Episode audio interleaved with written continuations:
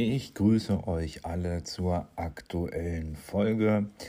Ich habe passend zur Jahreszeit ein Update zum Thema Flanellhemden. Ich habe ja im Dezember 2022, habe ich gerade nachgeschaut, so lange ist das schon her, schon über ein Jahr, ja schon mal eine Folge gemacht, wo ich so grundsätzlich was über Flanellhemden erzählt habe äh, und da auch einige Tipps gegeben habe, äh, welche Modelle da besonders in Frage kommen, welche Hersteller da äh, besonders in Frage kommen. Das heißt, gerne die Folge erstmal holen, äh, hören.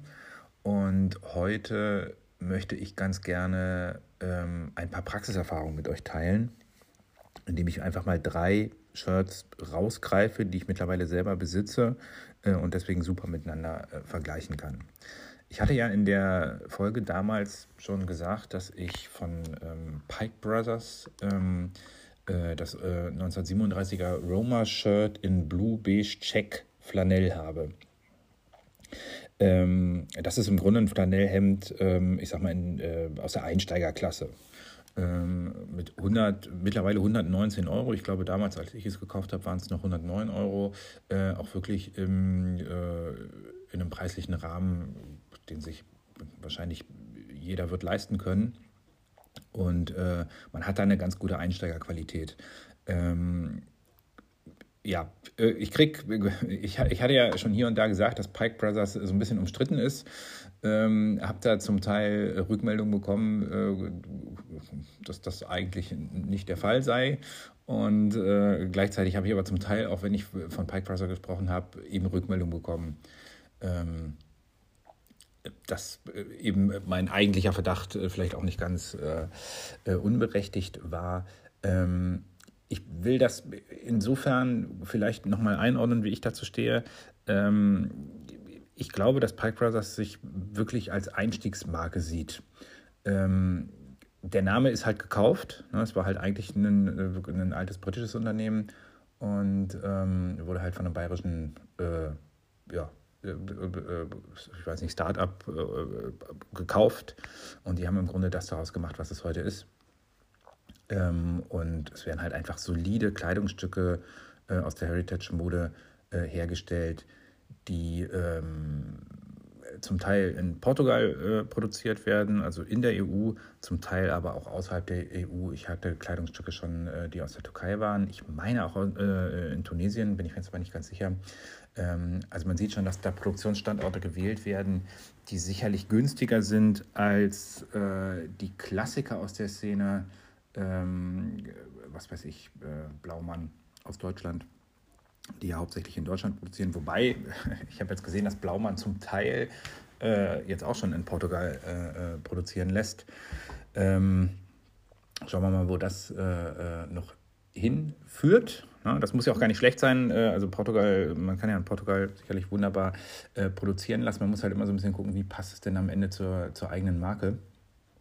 Und jetzt kommt, man kommt ja dann so ein bisschen von, vom Hölzchen aufs Stöckchen.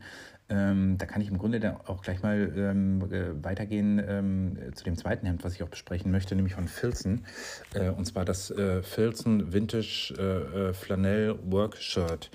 Ähm, ich habe das in der Farbe ähm, Navy Coming Red. Ähm, es ist eigentlich aus meiner Perspektive so, so, so ein goldbraun, ähm, ja, eigentlich sieht es fast schwarz aus, äh, aber es ist halt ein ganz, ganz dunkles Navy äh, ähm, kariert. Also ein sehr schöner Farbton.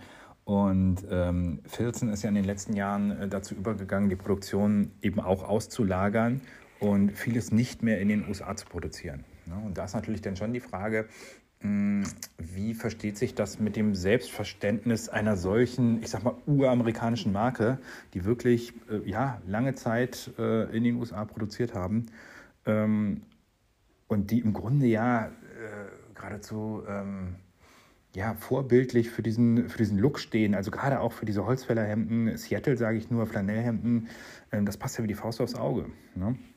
Ich hatte mir ja schon ähm, äh, vor einiger Zeit, da werde ich auch noch eine Folge zu machen, eine, eine Jacke von, äh, von Filzen gekauft, eine, eine Winterjacke. Ähm, die ist made in Bangladesch. Da habe ich schon gedacht, hui, das war mir gar nicht klar, als ich die gekauft habe. Die Qualität ist einwandfrei, gar keine Frage. Ne? Ähm, aber es, ich würde sagen, es kratzt schon so ein bisschen am Markenimage und es macht schon einen Unterschied äh, äh, bei solch einer Kleidung, bei solch einer Marke, wenn ich die Jacke aufmache und man hat halt oben den, äh, den Tag Made in USA oder Made in Bangladesch.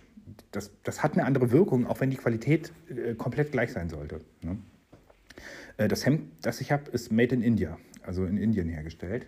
Ähm, ich werde zu dem Ergebnis kommen, dass es ein außerordentlich äh, gutes Hemd ist, was ich absolut empfehlen kann, äh, wenn einem dieser Umstand äh, nicht so wichtig ist. Ne? Ähm, man muss sicherlich da auch zwei Ebenen voneinander äh, äh, unterscheiden. Also zum einen äh, die Produktionsbedingungen, äh, die Arbeitsbedingungen vor Ort. Mm, das ist für sich genommen wahrscheinlich schon ein schwieriges Thema. Ähm, man, man, man hat halt einfach die Sicherheit, wenn man an Standorten in Europa oder auch in den USA produziert, dass die Arbeitsbedingungen halt einfach vernünftig sind. So, weil halt einfach die Arbeitsschutzbedingungen entsprechend vorhanden sind. Äh, und da hat man halt einfach, so gut es geht, die hundertprozentige Sicherheit, ähm, dass das ein fair produziertes äh, Kleidungsstück ist. Ähm, das ist natürlich an anderen Produktionsstandorten nicht der Fall, wobei man natürlich auch sagen kann, man lässt bewusst in solchen Ländern wie Bangladesch äh, produzieren, denn ähm, letztlich, ähm, ja, was hat ein Land wie Bangladesch, was zu den ärmsten der Welt gehört, äh, äh, an, an, Wirtschaftskraft vorzuweisen, wenn nicht zum Beispiel die Bekleidungsindustrie. So, und jetzt könnte natürlich ein, ein, ein hochwertiger Hersteller von hochwertiger Kleidung äh, sagen, wir lassen jetzt dort produzieren, äh, sorgen da aber für gute, äh, für gute ähm, Arbeitsbedingungen. Also ich weiß das zum Beispiel von, der, von den Klamotten, die meine Frau gerne trägt. Ähm, vielleicht kennt das ja der eine oder andere Blutsgeschwister. Die lassen halt auch in Bangladesch äh, produzieren, ähm, werben aber damit, dass entsprechend da fair produziert wird. So, und das werden die nicht machen, wenn das nicht zumindest ein Stück weit auch stimmt. Ne? Das lese ich jetzt bei Filzen überhaupt nicht. Ne? Und das ist natürlich schon ein Indiz dafür, dass man da gerne die günstigen Produktionsbedingungen mitnimmt, ohne vielleicht ganz genau hinzugucken. Ich will da jetzt gar nichts unterstellen, ich weiß es nicht, aber ähm, ich glaube, wenn einem das am Herzen liegt, dann würde man vielleicht damit auch so ein bisschen, so ein bisschen Werbung machen.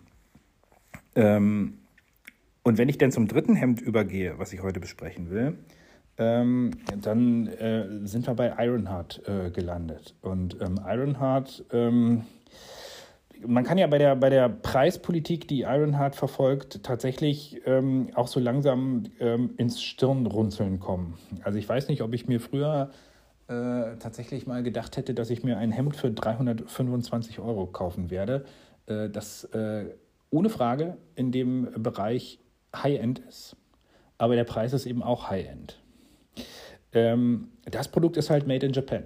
So, das heißt, da wird man dann wieder äh, die Sicherheit haben, dass man äh, vernünftige Produktionsbedingungen hat äh, und dass die ähm, hervorragende Qualität, die dieses äh, Shirt hat, eben auch damit äh, einhergeht, dass es gut hergestellt wird. So, ähm, und das Ironheart, also in meinem Falle ist es das, das Ironheart ähm, IHSH 264, das Heavy Flanell Ombre Shirt, äh, Western Shirt Check Red. Ähm, das ist gerade frisch rausgekommen und ähm, kaum war es bei Burg und Schild auf der äh, bei Burg und Schild auf der Homepage, habe ich mich auch auf mein Fahrrad gesprungen, äh, geschwungen und bin äh, hingedüst, um mir das zu kaufen, äh, weil bei ähm, Ironheart ist es ja dann doch so, dass gerade die beliebten Farben ähm, auch schnell ausverkauft sein können. Und ähm, ich habe gerade die Homepage äh, aufgemacht und tatsächlich die Größe, die ich mir gekauft habe, nämlich ein XL, ist mittlerweile auch da ausverkauft. Ähm, der freundliche Verkäufer hat mir mitgeteilt, ähm, schönen Gruß an der Stelle, falls, äh, falls du irgendwie diesen Podcast hören solltest, ähm, dass sie äh, das Hemd äh, jeweils, äh, also jede Größe in, äh, in zweifacher Ausführung ha hatten, aber dass das entsprechend auch schnell ausverkauft ist. Und ich sehe gerade, die hatten hier von M bis XXXL sämtliche Größen offensichtlich zweimal und verfügbar ist überhaupt nur noch Größe L. Und wenn ihr jetzt hört XXXL, dann könnte man ja denken, meine Güte, will man da dann zelten, äh, wenn man nicht gerade 150 Kilo wiegt.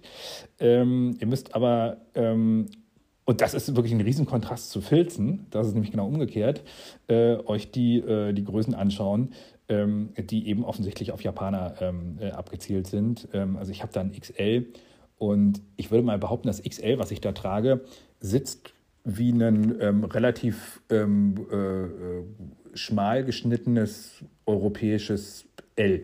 So würde ich jetzt mal ungefähr einordnen. Ne? Also auf jeden Fall äh, eine Nummer größer nehmen als die eigentliche Größe. Bei Filzen haben wir das genau umgekehrt. Da sollte man definitiv eine Nummer kleiner wählen, weil die amerikanischen Größen entsprechend ungefähr eine Nummer größer sind als die europäischen Größen. Das heißt, das Shirt, was ich von, äh, von Filzen habe, ist ein M und sitzt trotzdem lockerer als äh, das XL von, von Ironheart. Ne? Wenn ich jetzt mal die drei, äh, die drei Hemden miteinander vergleiche, dann ähm, passt eigentlich die Reihenfolge, die ich äh, jetzt hier gewählt habe, äh, ziemlich gut. Also Pike Brother als, als Einstiegshemd für Leute, die jetzt nicht so sehr in dem Thema drin sind und jetzt vielleicht auch nicht so viel Geld ausgeben wollen und denen jetzt vielleicht Made in Japan und das letzte Detail nicht so wichtig äh, ist, äh, die sind vielleicht mit Pike Brothers ähm, echt gut beraten. Vor allem gerade die Farbgebung, äh, die ich mir da ausgesucht habe, die gefällt mir auch wirklich, wirklich gut. Ähm, man merkt aber, ähm, dass es ähm, halt einfach ein gutes, solides Hemd ist äh, und jetzt aber keine hervorragende Qualität äh, äh, bietet, ähm, aber den Preis absolut angemessen. Ne? Das ist auch das dünnste von den dreien ne? und das trage ich ganz gerne eigentlich zusammen mit meiner, mit meiner Jeansweste, mit meiner Denimweste von, äh, von Blaumann Jeanshosen. Ne? Da ist das auch eine ganz gute, eine ganz gute Kombination. Ähm, das Shirt von Filzen ist schon ein ordentlicher Qualitätssprung. Also ich finde, man merkt da auf jeden Fall, wenn man, wenn man, äh, wenn man den Stoff in die Hand nimmt, äh, dass sich das einfach wertiger anfühlt. Ne? Es ist ein, ein, Ticken dicker.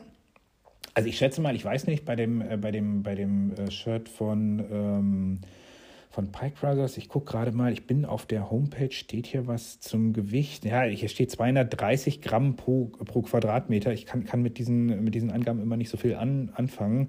Äh, wie viele Unzen das sind, äh, keine Ahnung. Ich würde sagen, vom Gefühl her vielleicht sieben Unzen. Ähm, das wird wahrscheinlich so ungefähr, äh, ungefähr hinkommen. Das ähm, Filzen äh, Vintage äh, Flannel Workshirt äh, liegt bei 8,5 Unzen.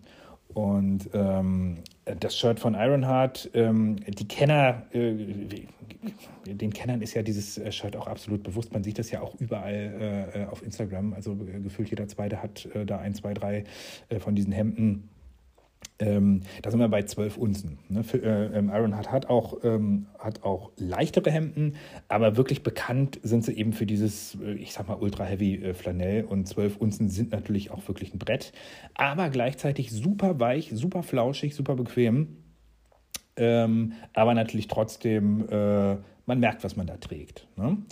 Also ich würde mal sagen, ähm, wenn ich jetzt äh, einen Tipp geben müsste für Leute, die sich ihr erstes Flanellhemd kaufen und die ähm, vielleicht äh, einen Kompromiss aus allem suchen, aus Preis, ähm, Tragekomfort und auch, wie soll ich sagen, Einsatzmöglichkeit, auch vielleicht in unterschiedlichen Temperaturbereichen, ähm, da würde ich wahrscheinlich am ehesten erstmal bei Filzen vorbeischauen. Ne? Weil da hat man eben den ganz guten Kompromiss. Es ist nicht ganz so teuer, ähm, es ist nicht so super dick. Ne? Also dadurch ist es ein, äh, auf jeden Fall äh, äh, ja, flexibler tragbar, will ich es einfach mal sagen. Ne? Es ist so Grab-and-Go-mäßig. Ähm, man kann es rüberschmeißen, man kann es zu Hause auch dann ganz gut tragen. Ähm, es ist warm genug, äh, wenn man eine, eine, gute Jacke drüber zieht, dass man auch wirklich bei kalten Temperaturen unterwegs ist. Es ist aber auch nicht zu warm. Wer wirklich High-End haben will, der kommt im Grunde, würde ich einfach mal sagen, an Ironheart fast gar nicht vorbei. Also ich habe jetzt bei Book und Shield, als ich da war, auch mir dann einfach nochmal so ein paar Alternativen angeschaut. Also ich hatte zum Beispiel eins von äh, äh, Pure Blue Japan in der Hand, die ja auch äh, echt hochwertige äh, Kleidung herstellen. Ähm, Indigo Fera, auch natürlich schöne Hemden, hatte ich auch alles in meiner äh, Flanellhemden-Folge gesagt äh, und angesprochen. Aber ich finde wirklich, was, was die Flanellhemden angeht, ist Ironheart wirklich äh, aus meiner Perspektive das Maß aller Dinge. Und ähm, ja, äh, preislich und qualitativ, optisch äh, halt einfach an der Spitze.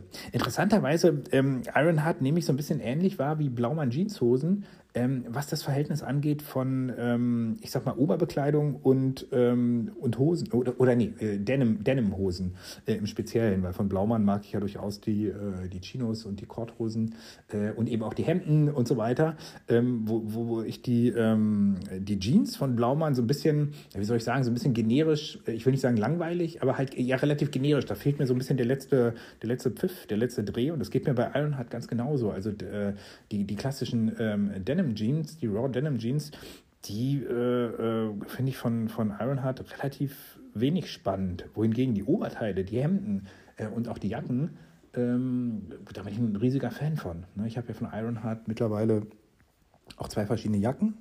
Nee, drei, drei sogar. drei sogar. Ähm, Wird es auch bald ein Update geben, insgesamt, was meine Jacken angeht. Ähm, äh, werde ich nochmal so ein bisschen was zu erzählen. Ne? Ganz genau. Also insofern, ähm, äh, als Allround-Tipp bleibe ich bei Filzen. Ähm, als qualitativ High-End-Produkt äh, ist tatsächlich Ironheart aus meiner Perspektive das Maß aller Dinge. Und im Einsteigerbereich ähm, finde ich, ist Pike Brothers eine gute Wahl. Ähm, und damit hat man im Grunde dann, oder damit habe ich wahrscheinlich jetzt in der Folge auch ganz gut die verschiedenen äh, Zielgruppen abgedeckt. Natürlich gibt es in, in allen Bereichen auch Alternativen. Ne? Ähm, aber wenn, äh, wenn ihr so grundsätzliche Informationen dazu haben wollt, dann hört gerne nochmal in meine, äh, in meine ähm, Folge rein, in meine erste Folge über die Flanellhemden. Ähm, das soll es jetzt für heute dann an der Stelle erstmal wieder gewesen sein. Ich bedanke mich bei euch allen fürs Zuhören und wünsche euch noch einen schönen Tag.